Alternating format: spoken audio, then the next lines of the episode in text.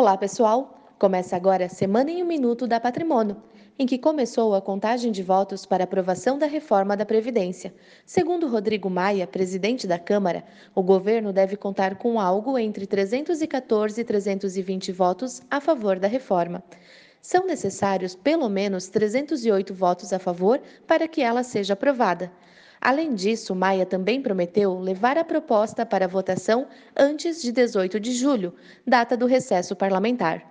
Também nesta semana, o STJ rejeitou por três votos a dois uma liminar que soltaria o ex-presidente Lula, até que a suspeição do juiz Sérgio Moro fosse julgada, o que deve ocorrer em agosto.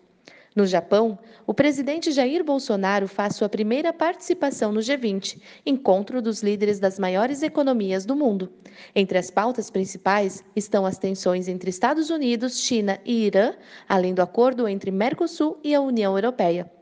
E por último, o Conselho Monetário Nacional alterou a meta da inflação de 2022 para 3,5%.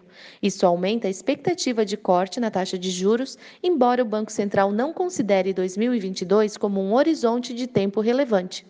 Estas foram as principais notícias dessa semana. Um ótimo final de semana e até a próxima sexta-feira.